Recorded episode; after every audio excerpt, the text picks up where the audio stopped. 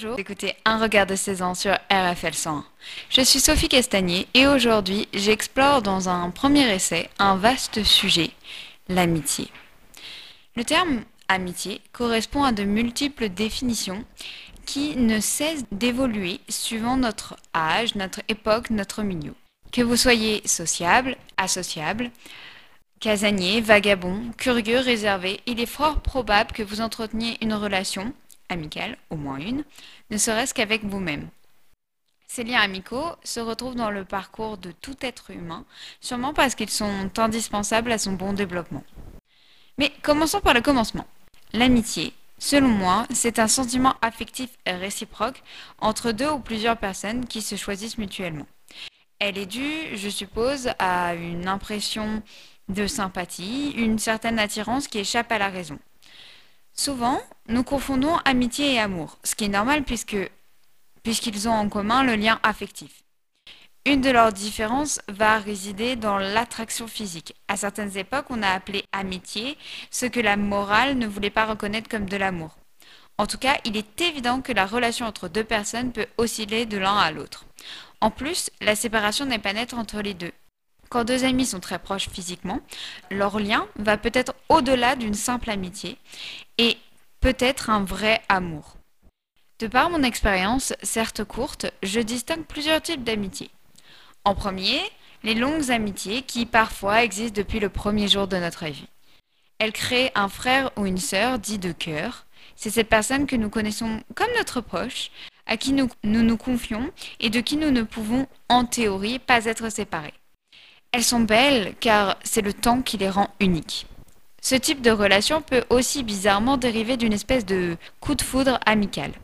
Ainsi, en une demi-seconde, les deux protagonistes se rencontrent et ont l'impression de se connaître depuis toujours. Ils partagent les mêmes idées, les mêmes passions. Alors s'épanouit une relation fusionnelle. Nous trouvons aussi cette attache amicale entre frères et sœurs.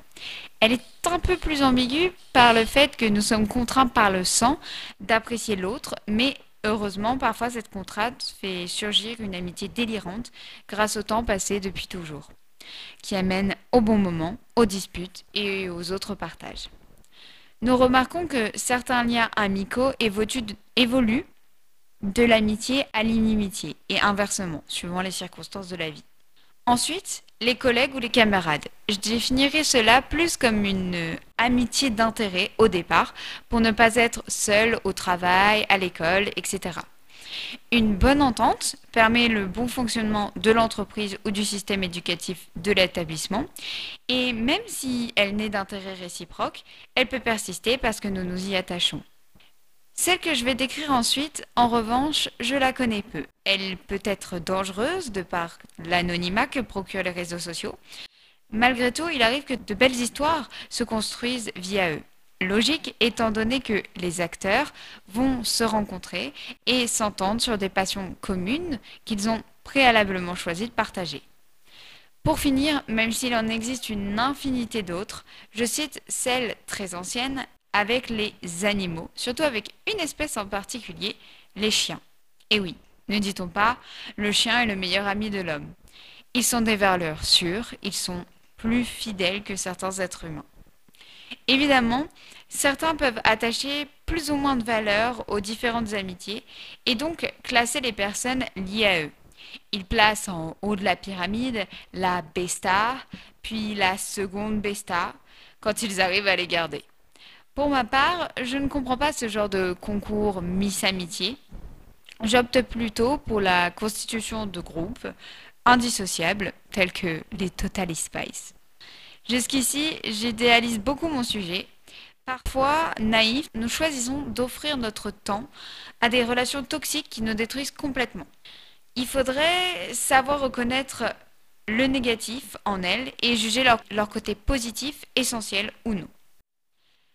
Parlons maintenant de la fin de ces relations. Car oui, cela arrive qu'un événement ou une personne mette à terme à ces relations si précieuses. Je ne débattrai pas sur la gravité de ce phénomène, mais j'opterai plutôt pour un conseil. Laissez faire. Même si nous pouvons toujours nous rattraper ou forcer le destin, je pense sincèrement que les plus belles amitiés auront une fin, à quelques exceptions près. Pour conclure, dans les amitiés, en général, il y a une recherche de valeurs communes et d'échanges désintéressés en partageant des loisirs, des instants divers ou encore en évoluant ensemble. Des amis s'entraident, s'écoutent, s'offrent des bons comme des mauvais conseils, se soutiennent le plus possible, se critiquent et s'admirent sans tenir de comptabilité de ce qu'ils donnent à l'autre. Car comme le dit Pythagore, un ami, c'est un autre moi. Merci de m'avoir écouté. Rendez-vous sur RFL 101 pour ma prochaine chronique.